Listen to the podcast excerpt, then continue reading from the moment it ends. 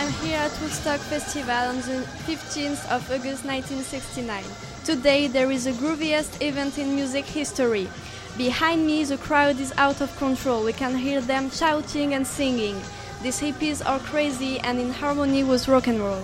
Listen to them. Let's find them. Hey, what's your name? Hey, my name is Mackenzie. Can you explain to us your feelings, Mackenzie? Um, yes, it's awesome. The music is perfect. I'm having a lot of fun with all of my friends. It's difficult to explain all my emotions. You see? Woo! Oh, nice. And what can you say about your favorite band of the day? Honestly, all the musicians are incredible. It's really fantastic. Noon is better than anyone else. Everybody should come here to relax. Okay, can you explain to us the hippie movement?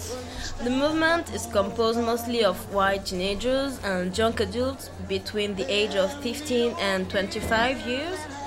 Hippies reject established institutions, criticize middle class values, oppose nuclear weapons and wars like the Vietnam War, champion sexual liberation, promote the use of psychedelic drugs to expand one's consciousness, leading some to describe the hippie movement as a new religious community. Oh my god, it has become almost a true religion. I didn't think so. But why do you use drugs? Um, drugs make us forget about the misery, the war, the horror of this awful world we're living in. Okay, thank you so much for your honest answers. Enjoy your day, the show, and of course, have fun. Yeah, yeah, yeah. Peace and love, my friends. As you have seen, hippies are incredible. You should also know that the promoters decided to open the concert to everyone free of charge because they feared they couldn't control the crowd. Another singer has just finished singing. Let's meet the artist. Hey Joe Cocker, could you give us an interview? Yes, of course. What do you want to know? We just wanted to know what it feels like to be on stage. Uh, first, give me a cigarette. Uh, I'm sorry, I don't have any cigarettes. It doesn't matter. Um, being in front of all these people was so exceptional. They were expecting 200,000 people, but I heard that there were half a million.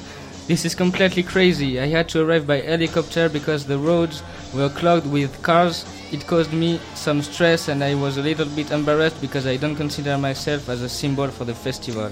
What does this day represent for you? We trust in God, we trust in hope and in truth. So here we are, all united in peace. This day reflects the convictions of the hippie movement and it is very important. Interesting. I asked all my questions. Thank you for your patience. So, after having seen Joe Cocker, I'll finish with the last minute information. There were surprisingly few episodes of violence, though one teenager was accidentally run over and killed by a tractor, and another died from a drug overdose.